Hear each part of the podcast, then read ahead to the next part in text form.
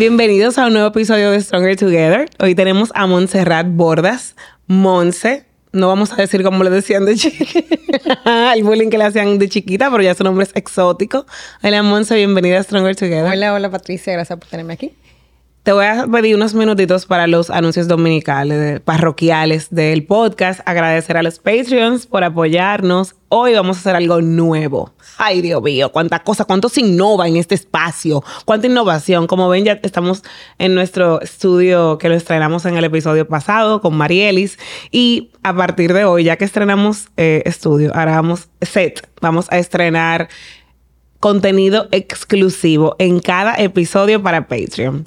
O sea que al final de su episodio regular que siempre han tenido durante los últimos cuatro años, voy a quedarme un poquito más con nuestra invitada. En este caso, la primera va a ser Montserrat y le voy a hacer, vamos a tener unas conversaciones más íntimas, más chulas, más chéveres más para un público más eh, pequeño, más seguro.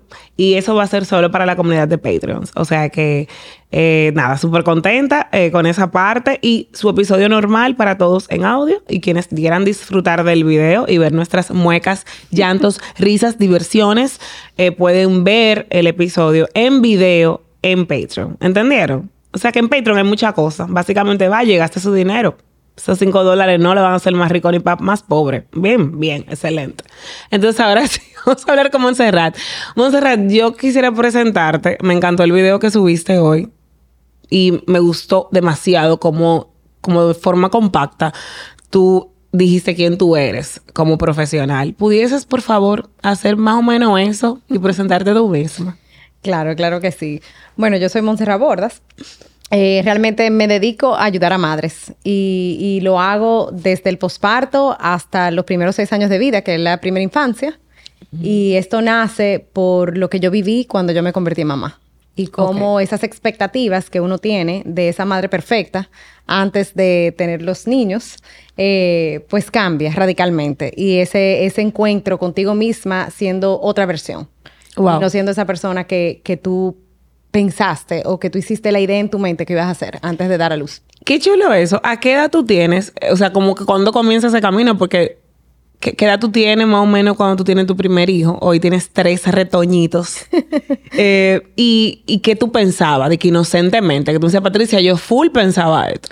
Bueno, yo tuve mi primer hijo cerca de los 30 años y para mí... Es una muy buena edad. una edad muy que hoy en día cada vez eh, es mejor tener más madurez, aunque... Eh, y creo que cada vez las mujeres están dando a luz más tarde, que es algo que hemos visto que es positivo, porque hay otro sentido de la vida y de las cosas que valen, que son importantes, y otro nivel de madurez.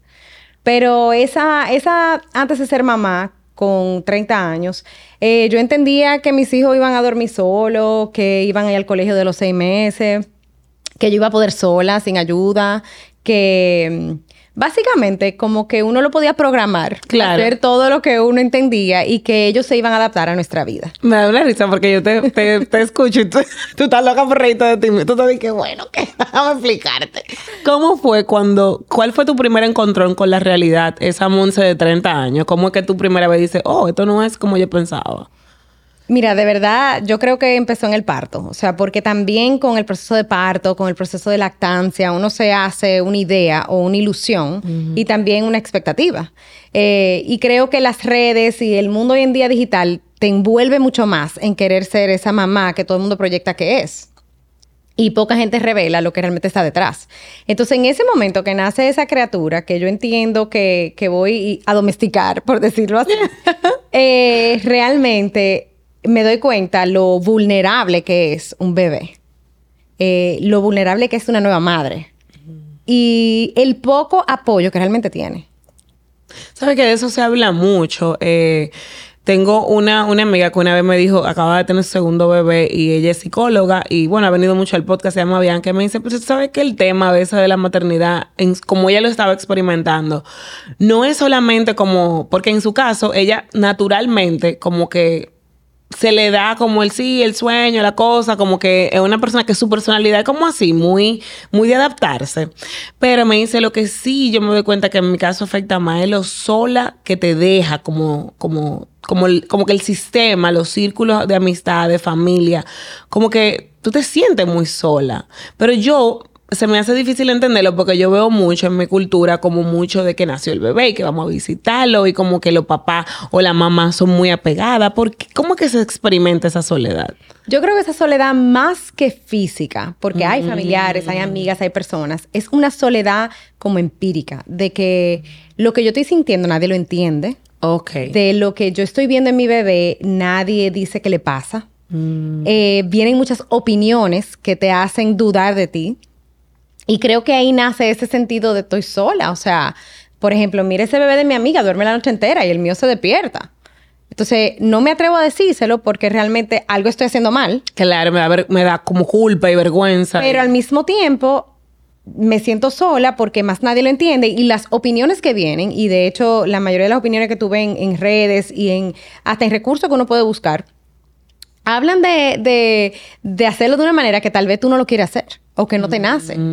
Entonces tú dices, oye, pero yo soy la única. Entonces creo que hay un sentimiento de o yo estoy loca, Claro. o yo estoy sola, o nadie me entiende. Eh, y ahí viene también una dinámica con la pareja, que por más atentos, por más deseo que tengan de acompañarte, no van a poder experimentar la maternidad como la experimentas tú. Claro, son dos. Hormonalmente, todo ese cambio, o sea, esa, ese, ese choque, que yo digo que es como una segunda adolescencia, o le llamamos matresencia, ese, ese, ese proceso de tú decir, óyeme, ya yo no vuelvo a ser yo. Ok. No lo vive papá de la misma forma. 100%. Qué lindo. Me, me encanta porque son términos que eh, hemos tenido la oportunidad aquí en el podcast de tener como que tratar el tema de maternidad, pero tú nos, tú traes como unos términos y, y, y unas corrientes que yo las anoté porque yo dije, esto está perísimo y no, le hemos, no hemos tenido la oportunidad de conversarlas aquí. Y ahora quiero entrar en eso, la, esa matresencia. Eh, hay un poema muy lindo que decía en inglés, eh, lo leí el Día de las Madres, de una eh, escritora que sigo, que decía, I dreamt myself into a, into a mother, como que yo soñaba con convertirme en mamá, and then I had to, to dream, dream myself into a woman again. Yo, te- yo te- de- tuve que volver a soñar con ser, mu- ser mujer otra vez. Claro. Por más clara que tú estés y más madura que estés, vas a vi- vivir como un duelo con lo que ya tú no vuelves a hacer, pero al mismo tiempo como que hay cosas que tal vez después de ciertas etapas tú puedes recuperar.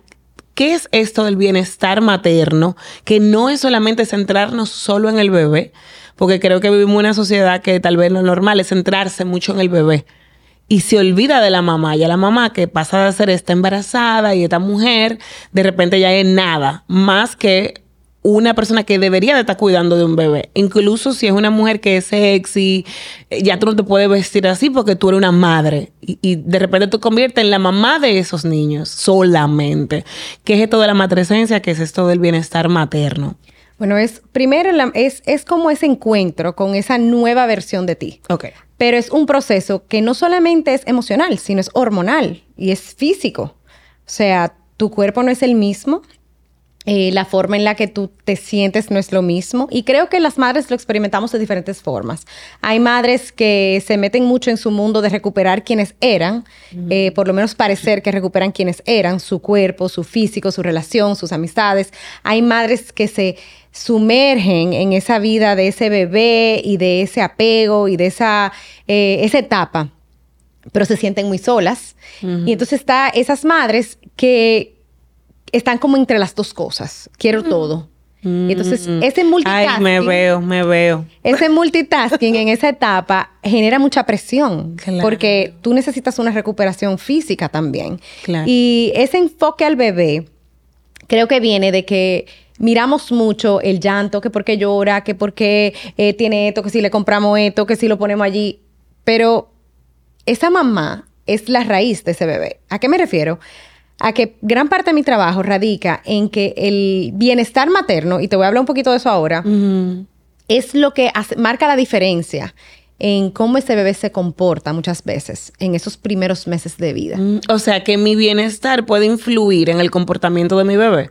O mi Influye. estado. No puede, influye. Excelente. Es decir, Ok. si estás ansiosa, Wow. si tú estás llorando por dentro, que es algo que yo utilizo mucho con las madres, puede que tu bebé llore por ti. ¿Y qué le pasa a este bebé? ¿Y qué le pasa a este bebé? ¿Cómo está mamá? Entonces, bienestar materno lo hemos visto mucho como que va al salón y va al gimnasio y tiene tiempo para ella y se bebe su café caliente. Pero bienestar materno también es hacer conciencia de qué estoy sintiendo yo. En este momento? ¿Y qué quiero yo verdaderamente para mí y para mi bebé? Y a veces ese bienestar es depurar la información y hasta poner límites a las personas que te visitan.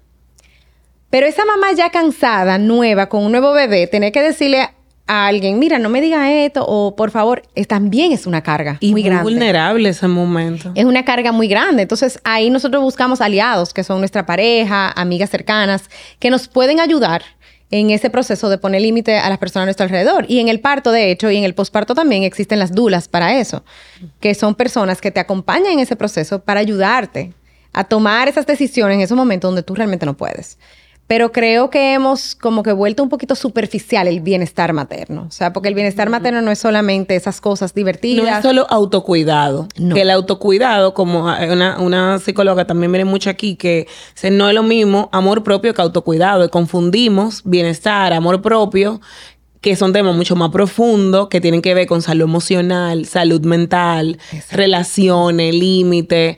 Eh, lo confundimos con el autocuidado, que es te veo bonita, fuiste al salón, veo que ya te estás trabajando en ponerte flaca otra vez para que tam y, y, a veces hasta más presión, porque tal vez no es la etapa para yo. Y eso viene No me interesa a mí. Para la madre. Porque lo está haciendo por una presión, posiblemente. Tal vez le gusta, pero siente que necesita volver a quien era. Entonces, me siento mal porque entonces dejo mi bebé. Me siento mal porque no estoy haciendo lo que quería hacer. Entonces, parte de ese bienestar es definir, por lo menos para mí con las madres, es qué quieres tú, qué sientes tú. Y la dula entonces, ¿cuál es el rol que juega? Porque ahora que estamos conociendo más el término en Estados Unidos, por ejemplo, es muy conocido, no sé en Europa, pero cuando hablamos de dula, yo de una vez pienso en alguien que me va a ayudar enfocado en el bebé, pero ahora tú me dijiste, no, te apoya a ti. Claro, lo que pasa es que hay dulas de parto, hay dulas de posparto, hay dulas de pérdida, o sea, hay dulas hasta de adopción. Hay muchísimas dulas que ayudan en distintos procesos de lo que es la maternidad. Entonces, una dula de parto, pues te ayuda a ti, a mamá, se enfoca a mamá en el proceso de parto. Mm. Pero una dula de postparto sí te puede ayudar con cosas del bebé, que, que necesita, que si lo bañamos, etcétera. Pero está para darte apoyo y acompañamiento a ti. Eso está espectacular. Aquí en nuestro país no se utiliza tanto de que una dula vaya y te cocine. Pero por ejemplo, en Estados Unidos, mm. mamá descansa, yo te hago algo de comer yo cojo el bebé por ti para que descanses. O sea, esos son los roles que una dula realmente está diseñado para hacer. Claro que viene educación de cómo el bebé se comporta para que mamá tenga tranquilidad, sí. Pero el rol principal es velar por el bienestar de mamá. Qué chulo. es velar por el bienestar de mamá. Yo estoy segura que bueno, la mayoría de, de, tal vez la comunidad de Stronger Together, algunas son mamá, alguna tal vez es quisieran serlo en algún momento, otras no, pero creo que a todas nos puede apoyar un tema que creo que se habla muy poco, porque eh, estamos siempre centrados en el bebé, en el bebé, en el bebé, y realmente entendemos que es egoísta pensar en uno. Incluso hay mucha, mucha de la narrativa que hemos escuchado es ya Tú, tú, te vuelves una persona como, como ya tu, tu prioridad es el, el otro. O sea, como que ya por siempre tu prioridad es el otro, ya tú no piensas en ti. Ya tú en lugar de comprarte algo, tú se lo compras a tu niño. Y entiendo que esa puede ser como una, sí, como un rasgo, pero entonces tal vez tú te pudiese, como decir, si no soy así, no soy buena mamá. Si no soy una persona que siempre está pensando en su bebé, Mira, yo pienso que hay etapas. Yo pienso que hay una primera etapa donde sí, eh, la madre se sumerge, o la mayoría, y no todas, ojo, eh, se sumergen en ese mundo de llenar la necesidad de su bebé. Creo que venimos diseñadas para hacer eso y creo que el mundo de hoy en día nos, nos aleja un poquito de esa naturaleza, de, ese, de esa hasta genética, esa programación que tenemos para responder a nuestro bebé. Pero pienso que llega otra etapa donde ya nosotros necesitamos inclusive enseñarle a nuestros hijos la importancia de cuidarse. Y eso lo hacemos cuidándonos nosotras. Porque yo no hago nada con no modelar lo que yo quisiera que ellos tengan para sus vidas. Entonces, a veces, eh, por ejemplo, tengo madres que me dicen, pero es que entonces yo quiero volver al trabajo, pero no voy a estar con mis hijos. No te digo que lo haga con tu bebé recién nacido, quizá el primero uno o dos años de vida. Pero llega un momento donde es bueno que tengas otra cosa que hacer y no solamente seas mamá. Es como una presión también de que toda mi atención, toda mi vida, yo la deposito en ti, en cómo tú haces todo y en cómo tú te desarrollas. Pero ellos te miran más a ti.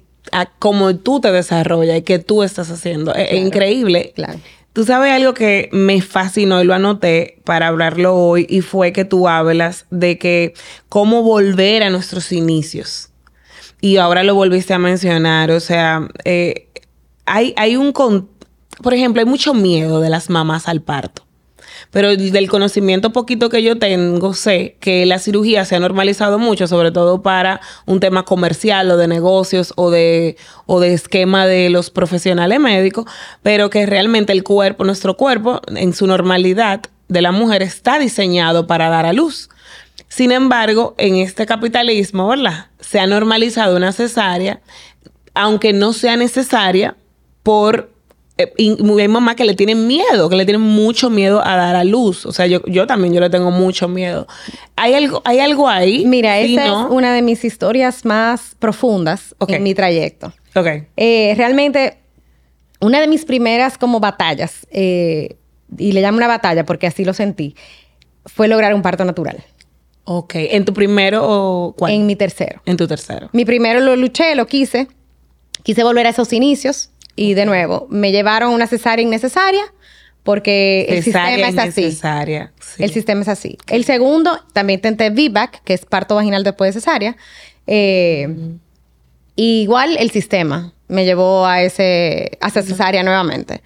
Y el tercero, ya con más tiempo, más madurez, más preparación, más seguridad de lo que yo quería y sabía que se podía, pues logré mi parto vaginal. Wow. ¿Qué es cuando tú me dices, nos dices, Patricia, el sistema te lleva. Te lleva en base a información que tú no tienes, como lo que me supone que te Bueno, lo que tú dices originalmente, que, te iba a llevar ahí. O sea, las mujeres tenemos miedo. Pero, ¿qué te dicen los médicos? ¿Qué te dice el sistema? Eh, y no me gusta solamente señalar médicos, porque hay mucha información.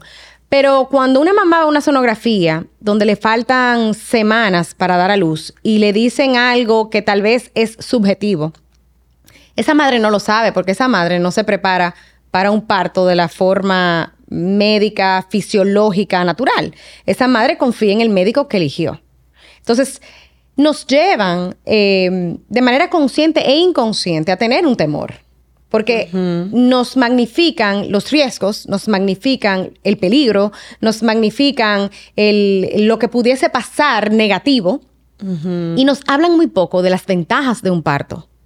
Nos hablan muy poco de las ventajas para ti, para tu bebé, para tu cuerpo, para su flora intestinal, para un sinnúmero de cosas que mucha gente ni lo conoce, porque no hablamos de lo magnífico. ¿Nos puedes decir como dos o tres beneficios de dar a luz natural para el bebé o para la mamá? Bueno, para mamá uno de los beneficios es la recuperación física. Eh, para bebé otro, un beneficio es, por ejemplo, que adquiere parte de esa flora que pasa por el canal vaginal y eso le ayuda a su, sistema digestivo, que hoy hablamos mucho de, ¿verdad? De volver a, toda esa, esa norma del estómago y no comemos como debemos. El otro corazón, esa flora, el otro cerebro. Exacto. Eso es parte. Y para el bebé también pasa por un estrés positivo que tiene un impacto en su desarrollo. Porque también, o sea, hay diferentes tipos de parto vaginales. No, no quiero como profundizar mucho porque eso podemos hacer todo un podcast de, nuevo. Pero, por ejemplo, cuando no es medicalizado, o sea, cuando es sin anestesia, tienes más beneficios para el bebé y para mamá que cuando es medicalizado. Eso no quiere decir que si tú te medicalices malo simple, o que usas anestesia es malo. Simplemente que el parto, por ser vaginal, no siempre quiere decir que es respetado. No siempre quiere decir que es mm, fisiológico. No siempre quiere decir que es libre. Y, volver a nuestros inicios sería como conectar con lo que nuestro cuerpo está diseñado para hacer. ¿Cómo va esa...? Mira, yo tengo mucha fe de que nosotros vamos a volver a los inicios eh, con eso, con confiar en nuestro cuerpo, porque lo estamos haciendo con la salud. Mm. Vemos que volvemos a, raw eating, a comer eh, más sano, a comer más clean. Eh, estamos volviendo a nuestros Claro, que no es a comer la quinoa de caja, no, no, a comer plátano porque entendemos que es el carbohidrato. nuestro cuerpo como se supone que nosotros nos ejercitábamos Exacto. En el pasado, como estamos diseñados para ejercitarnos. Entonces, yo creo que con el parto también eh, hay muchos movimientos que van a educarnos a que tenemos que volver a ese origen, a escuchar nuestro cuerpo. Eso no quiere decir que la, la cesárea va a desaparecer. No, ni que Quiere decir que la cesárea es una excelente herramienta cuando se necesita para salvar una madre o salvar un bebé o para un caso de alto riesgo. Pero el, creo que la última vez que revisé, el 68% de cesárea de, de, nuestro país.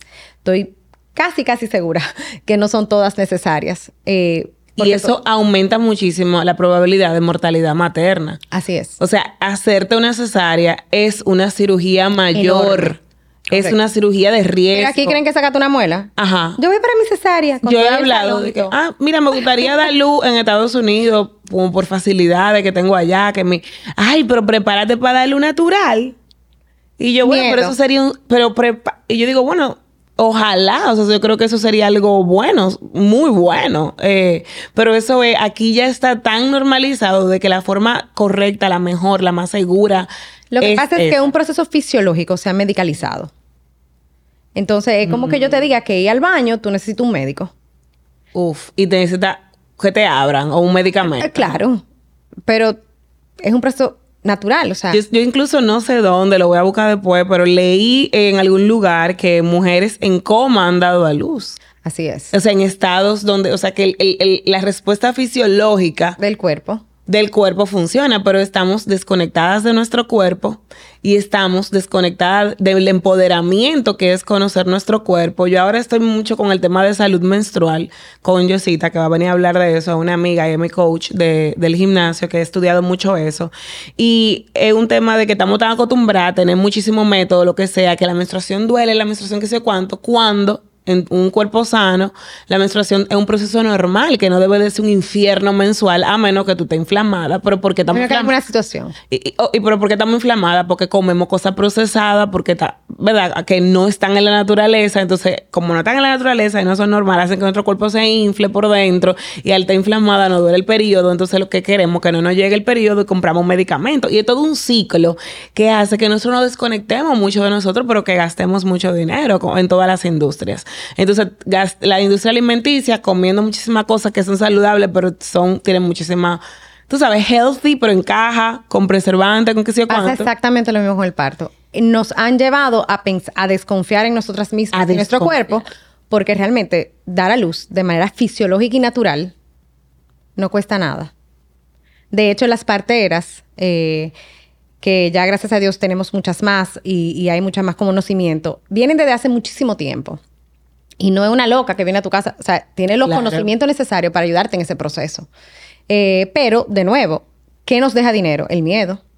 ¿Qué nos deja dinero el miedo? Wow. Y cuando vamos a los bebés, que hablaste de eso ahorita también, conectar con nosotras y nuestra naturaleza es, ¿qué necesita mi bebé? Para serte honesta, lo que tu bebé necesita en los primeros meses de vida, se lo puede dar tú. O sea, esa lista bonita del baby shower es muy linda y es muy chulo el proceso, pero realmente no son cosas que tu bebé realmente necesita. Wow. ¿Qué cosa tú dices, Patricia? Te voy a decir cosas que en mi experiencia y mi expertise en ambas cosas, todo el mundo cree que es necesario y es innecesario. Puede ser en forma de hábitos o de cosas de comprar, cosas que tú crees que son un must, que realmente no son un must. Exactamente. Y claro, lo lo- para el segundo ya uno sabe y para el Ajá. tercero ni te digo. Pero realmente sí hay cosas que nos pueden apoyar y ayudar en el camino, pero no que son un must. No que se nos va, eh, le va a pasar algo al niño si no lo tenemos. ¿Entiendes? Al final, nosotras como madres, eso que tú hablas, ese diseño, nosotras sabemos lo que tenemos que hacer. Y nosotras también tenemos que confiar un poquito en lo que sentimos. Pero para eso, ese bienestar es conectar contigo. Conectar con poder decir, espérate, esta bulla no la quiero escuchar ahora, esta opinión no es lo que yo necesito, esto es lo que se siente bien. ¿Algún momento en el que tú hayas experimentado eso, Monse? Como la primera vez que tal vez tú tenías una crisis porque tú tenías información de algo que se supone que tú lo hicieras de una forma. Sí, sí, o sea, realmente eh, uno de los temas principales para mí era el sueño o el llanto de mi bebé. Yo tuve un parto traumático en el primer, mi primer hijo, aparte de mi expectativa tan alta de un parto natural que terminó en un parto, en una cesárea, pero eh, muy traumática. eh, realmente me llevó a, a darme cuenta de que toda esa bulla de la gente, de que todo lo que tú tienes que hacer y el bebé llora por eso, eso que tú dices, se enfocaban en el bebé. Y parte de mi proyecto nace porque decía, pero ¿y, y quién se enfocó en mí? O sea, ¿quién me dijo, ¿cómo te sientes tú? Porque yo llamaba a especialistas y buscaba ayuda. Mi bebé no deja de llorar. Y pasa esto y pasa lo otro. Y el pediatra. Pero, ¿quién me dijo, Monse? tú- ¿Y tú? ¿Qué Claro. tú estás sintiendo? Y eso es uno de los primeros ejercicios que yo hago con una mamá que acaba de dar a luz. Porque mi respuesta hubiese sido, o sea, yo tengo el corazón aquí, yo tengo una taquicardia, yo tengo una ansiedad que no puedo con mi vida. Y yo estaba viviendo un estrés postraumático. Wow. Y nadie lo sabía y nada. No, porque ya, ya nació. Dale gracias a Dios que tu hijo está viva. bien. Ay. ¿Verdad? O sea, eso es lo primero. Dale gracias a Dios que tu hijo está bien. Entonces, inmediatamente el sombrero de mi hijo está bien, dale gracias a Dios. Y me invalido todo lo otro que yo puedo estar sintiendo. Y Claro, claro. Y de manera inconsciente muchas veces, porque nadie quiere invalidarte. No, claro. Pero también la gente muchas veces, si pasa con los duelos, es como que, pero ya pasó, dale gracias a Dios, todo está bien. Pero espérate, pero yo tengo mi duelo, yo tengo mi proceso. Y nadie se detiene a decir, dime lo que tú sientes, dime lo que te pasa. Y creo que es inconsciente, creo que lo hacemos. Sí, claro. Porque queremos como sacarte de ahí, queremos darte una solución. y, creo que en mi caso fue eso y fue lo que, lo que he visto a través ya de mi trayecto, eh, con madres, visitándolas, viviendo su posparto, de que pocas personas se enfocan en mamá. O sea, y eso es en todo. Eso es en el parto, eso es el posparto, eso es la lactancia, que es otro gran tema. Eh, también donde yo invito a volver a, nuestros, a nuestro origen, o sea, de dónde venimos y, y qué tenemos la capacidad de hacer y qué no tenemos la capacidad de hacer. Porque también viene mucho miedo, porque desconfiamos en nuestra capacidad. Entonces, en todo el proceso de la crianza, yo siento que hay un punto donde la pregunta principal es, ¿qué quiero yo? ¿Qué necesita mi bebé o mi hijo? y qué siento. Ese como gut feeling. Claro. Y claro que la bulla lo, te distrae de él, o sea, tú no sabes encontrarlo. Yo tengo mamá que me dicen, pero es que yo no sé cuál es mi gut, si es gut o es miedo. Y yo, bueno, pero si insiste, si insiste a través de los días, el tiempo, tú vas a definir lo que es. Y eso es un ejercicio importante, de tú puedes definir, ¿estoy sintiendo miedo o este es mi instinto? que me dice prueba esto o esto no es lo que va con lo que tú quieres o lo que tú sientes o lo, que, tu bebé necesita o lo que ajá, esto no le está funcionando y aunque le haya funcionado y haya todo lo que tú quieras esto no es déjame buscar otra opción o buscar otra vuelta. Pero la tendencia busca una, una respuesta afuera.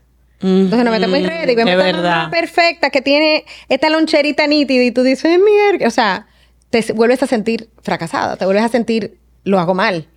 Exacto. Y tú sabes algo, yo estaba viendo en redes unos videitos de algunas eh, personas que hicieron mamás sobre el tema de que maternidad real para ellas no era, no se sentían identificadas, porque ellas decían, yo entiendo que el término de maternidad real nació precisamente por una generación que nadie le dijo que no se dormía, que nadie le dijo, como que todo era la, mamá abnegada, la mamá perfecta. Y vienen un grupo de decir, mira, esto sí es todo, sea, bonito, pero mira, esto es todas las cosas que pasan para que ustedes lo sepan, porque nos pintan como que esto nada más es y que si tú no estás ahí, bueno. Pero entonces, recientemente vi unos videos de eh, como que era más, como que no, porque es una maternidad real, el, el, el proyectar lo malo, porque lo malo se te olvida o pasa rápido. O sea, como que yo me enfoco en lo bueno o en lo positivo, porque realmente eso es lo que yo estoy experimentando. Y para mí fue como, yo entiendo que después de que se pega mucho un movimiento o algo, después entonces es fácil venir como criticarlo. Pero yo creo que no, yo creo que la maternidad real es lo real. Lo que, pasa de todo. O sea, estuviste con un bulto huyendo y que se te queda el pañal y tenés que improvisar. Y eso no es malo ni bueno, es simplemente la mm. realidad. Eso me gusta, eh, que no es malo ni bueno, es lo que pasa. Es lo que pasa, es que tú, que son las nueve de la noche, un domingo, y a ti se te olvida hacer la lonchera y al otro día tú tienes un juidero. Es, mm. sí, es un bebé que tú pensaste que iba a dormir más de lo que duerme. claro. Pero no es bueno ni es malo. Es lo que es difícil, es retador, es divertido es fascinante, es eh, de verdad eh, todos los días no hay un momento bored, o sea, estás feliz todo el tiempo porque tú tienes un entretenimiento constante. Pero esa es la realidad. Entonces, no, a mí no me gusta ponerle como que eso es malo o eso, me encantó, me encantó porque realmente lo vi y, quis, y me quedé como wow, como que eh, con la curiosidad. It is what it is. It is what it is, pero eh, como que quien decide proyectar ambas realidades, o sea, todo, incluso a veces con humor, no es que, o sea, es que sabe lo que hay. Yo a veces digo, conchale, lo que pasa es que a mí me pasa que yo lo que tengo un perrito ahora mismo. Eso es lo que yo tengo y por ende es como mi cosa, mi, lo más cercano que tengo algo de que cuidar yo tengo un grupo que mi, mi perrito es un cocker, es una cocker. Entonces, hay veces que digo, mierda, cuando yo veo todos los videos de todos los perritos, o sea, que hay muchos reels chulísimos de perritos que se quedan así, le ponen toda la ropa, la cosita. Yo digo, oh, mi perro, si yo le hago eso, me muerde. Es la peor perra del mundo porque yo no la quise. O sea, yo, y después yo voy al grupo de los perritos y digo, señores, su perro, ay, sí, la mía es esto, no, pero la mía tampoco.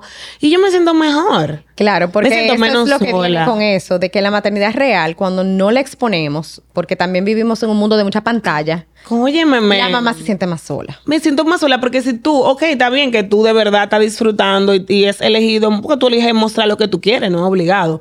Pero a mí me apoyaría como mamá ver, el- pero es que la gente, o sea, ver lo otro, ver el, el- lo jocoso o lo triste o lo duro o lo, o lo que es Lo neutral. Que yo digo, mira, no es que yo soy desorganizada, es que algo se te va a olvidar en algún momento. Claro. Mira, no fue que yo no hice lo perfecto conmigo, es que hay algunos muchachos que por más cosas que tú hagas no duermen como tú pero quieres. Fíjate algo interesante. Todo lo que tú has dicho, eres tú que tienes la culpa.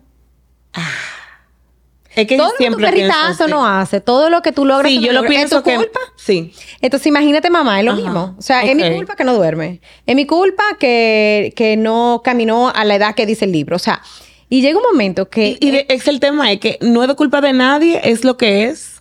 yo creo que hay una combinación entre, entre lo que tú expones, la crianza, tu abordaje claro. y el temperamento y la naturaleza de ese bebé. Pero creo que la gran clave en, en ya todos esos años eh, viendo familias y bebés está en la expectativa. O sea, el libro dice que tu bebé va a gatear entre los 6 y los 12 meses. Pero estamos a los 7 y no ha gateado y ya tu culpa. Pero ahí no dice que a los 7, o sea, yo dice- lo debía estimular más. Tal vez yo debí que sí, que eso era porque como yo me enfermé, yo no pude. Y todo ello. Yo, O yo- con yo el hubiese- sueño, ay, es que yo lo, lo que te dice, que tú lo malcrías, que por eso no duerme, que si, eh, que si le da el seno, que no sé cuánto. O sea, volvemos a que esto es culpa mía y ahí viene esa soledad otra vez. Porque más nadie te dice, por lo general, ahora gracias a Dios se está viendo más. Óyeme, lo mismo que te pasó en tu grupo, a mí también. A mí me pasa, tranquila, eso no es nada. Entonces, gran parte de mi mensaje ha sido comunicar, o sea, esto es así y, y eso no es ni malo ni bueno, pero es una realidad y tú no lo estás haciendo mal. realidad. O sea, hay mamás que esconden, que duermen con sus hijos. Porque, ¿qué van a decir? Pero de repente se junta un grupito y dice todita duerme con sus hijos. y, se- y tú te vas contenta ese día para tu casa. Feliz, porque tú sabes que es así. Y si después, estamos locas, estamos locas todas, qué bueno. y después viene un grupo de mamás que tienen hijos más grandes y te dice, ay, sí, disfruta lo que va a pasar. Ajá. Claro, no estoy minimizando lo que tú sientes. Estamos No, no. explotadas, estamos cansadas, es difícil, pero, Pero te da una perspectiva. pero también es lo natural. También. También es el diseño. Lo que pasa es que nuestro estilo de vida nos lleva a otro diseño, entonces lo estamos haciendo mal porque no está en su cama, en su cuna. Eso no quiere decir que si tú lo pones en tu cama y tu cuna está mal. No, no. Lo que quiere decir es que no necesariamente lo que se nos dice que hay que hacer hoy en día es el diseño, porque hoy en día también nos invitan a una cesárea. Claro. Pero ese no es el diseño. O sea, Y por es eso como- hablo mucho de volver a tu raíz, volver a conectar con cuál es el diseño original de parir, de lactar, de cuidar a tu bebé. Hasta la forma de cargarlo. O sea, todo eso eh, es lo que contribuye a facilitar la maternidad, aunque no parezca abrumador en principio. Para finalizar este episodio, porque vamos, les, le voy a hacer, eh, voy a, quiero tocar tres temas que son un poquito como más, más íntimo en cuanto a temas de maternidad y como que puede, pudiesen ser más polémicos si lo tiro por aquí público, lo voy a pasar a Patreon. Antes de pasar a Patreon, hacer ese clip que va a ser solo para Patreon, algo, algún consejo en general a una mamá que te entre 0 a 6 meses. Yo creo que lo principal es conectar contigo. O sea, ¿qué quieres tú y cómo se siente lo que estás haciendo? Te voy a decir, Montserrat, que dentro de todas las formas maravillosas en las que he podido abordar temas de maternidad aquí en el podcast, me siento demasiado tocada porque es primera vez que por cualquier cosa que te pregunte, que realmente nunca habíamos agotado el tema, hemos trabajado juntas, pero nunca hemos agotado el contenido, hablado de estas ideas, es primera vez que te hago cualquier pregunta y tú regresas mucho a ese tú y, diseño y, me hace sentir como muy, como hasta aliviada, como que yo siempre estoy entre si voy a ser mamá, no, bueno, ya sí, no sé qué. Y, y es mucho miedo de, de tal vez no sentirme identificada con sentir esa ilusión y dedicarle toda mi vida, que después uno entiende, pero ahora, ¿verdad? Sin haberlo experimentado. Y qué alentador es saber que sí podemos nosotras estar en esa fórmula. Que la maternidad no se trata exclusivamente del bebé, sino del bebé y yo, y la familia, y el lazo, y todo lo que está pasando, y como que, y de conectar con nosotras. eh, eh, es muy lindo porque me hace sentir como más confiada. Claro, porque tenemos las respuestas. Exacto. Las Gracias. tenemos. Gracias, Monse. Bueno, nos vamos a quedar hablando de estos tres temas un poquito más eh, íntimos que quiero eh, tratar contigo, pero gracias a todos por escuchar el episodio. Recuerden que pueden unirse a Patreon para ver el video y para ver el clip exclusivo para ustedes. Eh, muchas gracias a Enjoy Films, que siempre nos tienen aquí como que súper cómodas. nos dan, nos sentimos muy en casa. Gracias, María. Monse, ¿dónde te pueden seguir? Me pueden seguir en Montserrat Bordas, que es mi cuenta personal de ya de, o sea, de mi profesión, y el arte de dormir, que es ya donde hay más contenido educativo. Excelente. Y como yo soy asesora de Monse, quiero que sepan que por ahí vienen muchas cosas y hay toda una academia y unos recursos que yo sé. Eh, ella no sabe todos los planes que yo tengo con ella secretos. Yo tengo, si yo voy a, si este cuerpo va a dar a luz, va, hay más planes con Montserrat que con Feli. Pero que mi esposo va ahí, por cierto. Entonces, eh, hay muchas cosas buenas en el arte de dormir y vienen muchos recursos empoderantes y educativos. O sea que eh, los invito a seguir a Montserrat y al arte de dormir y nos escuchamos en un nuevo episodio de Stronger Together.